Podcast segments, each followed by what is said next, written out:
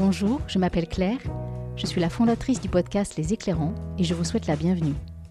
Les Éclairants, c'est une rencontre à écouter un mardi sur deux avec une personnalité inspirante qui vit près de chez moi et qui n'a pas attendu le monde d'après pour se questionner et passer à l'action. Mon chez moi, c'est Dijon, mais je m'intéresse à tout ce qui se passe dans la région, du nord au sud de la Bourgogne et de la Franche-Comté. J'ai reçu à ce jour plus d'une quinzaine d'éclairants à mon micro et tous me confirment que nous avons les solutions transformer le monde et que nous avons tous, en tant que consommateurs et citoyens, le pouvoir de faire bouger les structures politiques et économiques. Alors si vous en avez marre d'entendre des nouvelles qui vous plombent le moral, si vous avez vous aussi envie de vous mettre en mouvement sans trop savoir par où commencer, si vous êtes déjà dans l'action mais simplement curieux ou curieuse de savoir ce qui se passe près de chez vous, alors vous êtes au bon endroit. Vous pouvez soutenir mon travail en postant un avis sur Apple Podcast, cela m'encourage et me permet de m'améliorer. N'hésitez pas à vous abonner à la plateforme de votre choix pour ne manquer aucun épisode et à me suivre sur les réseaux via mon compte Alterculture. Pour ce 18e épisode, j'ai bravé le froid d'une belle matinée d'automne glaciale et ensoleillée pour rendre visite à Amandine dans la campagne au sud de Dijon. Elle a investi un champ jouxtant son jardin pour y cultiver des fleurs et des plantes aromatiques qu'elle transforme en tisanes, cosmétiques, bouquets de fleurs fraîches ou séchées. La première fois que j'ai entendu parler d'elle et de ses créations, c'est dans la boutique de Camille, la Madame Miette de l'épisode 8. L'amandine, c'est la marque des produits qu'elle commercialise à partir de ces matières premières délicates, colorées et odorantes. Un univers chatoyant dont je n'ai observé que la mise en sommeil, mais qui donne envie de revenir voir Amandine au printemps.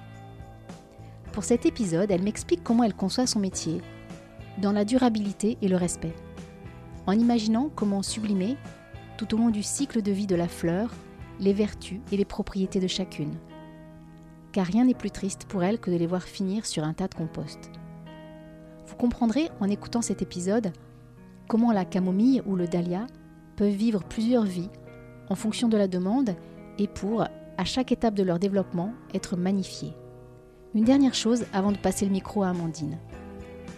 Je réalise tout le temps un entretien préalable avant l'enregistrement autour du parcours de mes éclairants. Mais je suis encore épatée par leur audace et leur courage dans le choix de leur trajectoire professionnelle non linéaire. Les éclairants osent un jour s'aligner sur leurs élans de vie profonds. Et comme le dit Thomas Dansembourg, psychothérapeute et formateur en communication non violente, c'est quand je vis ce que j'aime que je suis un être joyeux et contagieux de ma joie. C'est tout ce que je vous souhaite, à vous qui écoutez ce premier épisode de l'année 2022. Bonjour Amandine. Bonjour Claire. Je suis euh, à Rouvres-en-Plaine avec toi dans ton atelier. On vient de visiter le champ qui jouxte euh, ton jardin. C'est un luxe incroyable de vivre ici. On a de la chance parce qu'il ne pleut pas, mais alors il fait un froid de canard. très très froid. On a fait une visite euh, de ton champ sous un beau soleil d'automne. Pour commencer et pour évoquer l'Amandine par nos, nos, chemins détournés, comme on aime bien le faire sur les éclairants, est-ce que tu veux bien partager avec nous euh, peut-être ta routine matinale? Est-ce que tu as un, rituel ou des pensées euh, récurrentes euh, au réveil? Alors j'aime bien prendre le temps de me réveiller. J'aime pas avoir un réveil avec une musique assourdissante et me lever d'un seul coup. Je prends le temps de m'étirer, d'écouter les petits oiseaux de mon réveil et puis d'aller me préparer un bon petit déjeuner parce que le matin j'ai faim. Il faut bien manger euh, pour commencer euh, une dure journée de travail dans les champs. Et alors, est-ce que tu as une routine du soir? Euh, Le soir, je suis assez fatiguée. Donc, j'expédie un petit peu tout, le, tout le reste pour retrouver mon lit. Alors, pour entrer dans le vif du sujet, qu'est-ce qui te révolte, Amandine? Est-ce qu'il y a des choses qui te révoltent déjà? Alors, j'aime pas ce sentiment de révolte. J'aime pas être habitée de mauvaises choses, et du coup, euh, bah, j'essaye de pas y prêter attention. Voilà, quand quelque chose me plaît pas trop, euh, je me détourne d'elle. Voilà, c'est un peu faire l'autruche, hein. c'est euh, mon point faible. Mais pour l'instant, je fonctionne comme ça. Mais je fais des efforts hein, pour affronter les choses qui me déplaisent. Mais en tout cas, j'ai pas envie voilà, qu'un sentiment mauvais reste en moi trop longtemps. Donc, si j'arrive pas à, à, les effacer ou les affronter rapidement, ben, je les mets de côté. J'imagine qu'il y a peut-être des constats que tu as pu faire tout long ton parcours qui t'ont amené euh, à cheminer vers ce choix professionnel. Pour autant, tu te laisses traverser par ces choses-là qui pourraient te mettre en colère, t'irriter, pour euh, les évacuer le plus vite possible, si je comprends bien. Mais je les évacue euh, en allant travailler et faire ce que j'aime, en allant faire un tour tous les matins dans le champ, voir les, les, fleurs. On parlait de routine tout à l'heure et c'est quelque chose que je prends plaisir à faire. Après le petit déjeuner et la toilette, on fait un tour du champ. On va voir euh, voilà, les fleurs. Même si on les a vues la veille et qu'on a passé la journée dedans, et eh ben on fait un tour, euh, on leur dit bonjour. Et puis euh, ça permet aussi de, de voir ce qu'on va faire aujourd'hui en termes de, de travail, s'il faut les récolter, les désherber ou irriguer. Alors j'imagine que tu es donc plutôt porté vers les émotions agréables c'est ce que tu essaies de cultiver le plus possible dans ta vie. Donc il y a plein de choses qui te réjouissent, j'imagine. Oui, bah, tout à fait. Je suis réjouie euh, d'avoir pu créer une entreprise autour de ma passion, les fleurs, de voir que euh, ce que j'ai créé plaît à mes clients, qu'il y a un réel euh, engouement autour de ces fleurs. Donc je fais ce métier passion avec plaisir tous les jours. Et est-ce qu'il y a d'autres choses en dehors de ton champ et de ton activité Est-ce qu'il y a d'autres choses qui te réjouissent? Moi, ce qui me réjouit, ce sont les choses simples. Voilà, un bon repas euh, entre amis ou en famille, euh, de prendre le temps euh, d'une balade dans les champs ou en forêt. Qu'est-ce qui a changé pour toi depuis 5 ans, Amandine? On était en 2016, il y a 5 ans. Ouais. Alors, il y a 5 ans, j'entamais une reconversion professionnelle. Donc ça a été déjà de retourner sur les bancs de l'école, suivre une formation 5 euh, jours sur 7, 8 euh, heures par jour. C'est pas évident, hein, une fois qu'on a connu le, salariat et qu'il faut retourner à l'école. Et puis maintenant c'est le, quotidien en fait, hein, c'est gérer une entreprise, ça crée, ça prend beaucoup de temps, ça crée beaucoup de, de joie, mais aussi beaucoup d'incertitudes. Donc il faut pouvoir gérer tout ça. Tu es salarié dans quel secteur? Alors je travaillais au commissariat de Dijon. J'étais assistante sociale pour les, victimes et les auteurs qui se présentaient euh, au commissariat. Waouh, on a envie de dire waouh Quel changement de vie radical oui, on, passe d'un milieu assez fermé, euh, froid, où on voit beaucoup de difficultés, un milieu euh, fleuri, euh, agréable. mais j'aimais beaucoup mon, travail, l'environnement de, travail aussi.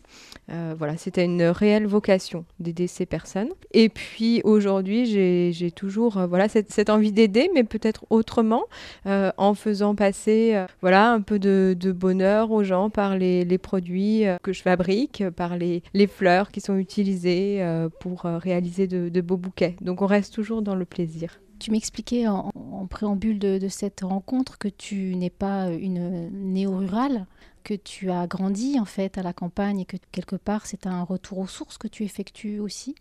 Oui, pour moi j'ai toujours gardé le, lien avec la campagne. J'ai grandi euh, pas très loin d'ici. J'avais pas envie de partir. Et puis, euh, je m'en suis éloignée un petit peu en choisissant ma formation d'assistante sociale. Mais à 20 ans, 24 ans, c'est un petit peu plus difficile de se projeter euh, dans l'entrepreneuriat, de se dire euh, on va créer son entreprise, on va faire des investissements et puis on va vivre euh, de son travail. Et donc voilà, j'avais cette voie-là qui me plaisait. J'ai tenté, j'ai testé, mais l'envie d'entreprendre, de, créer, voilà, de faire quelque chose de, mes mains et de toutes les, idées que je pouvais avoir en tête.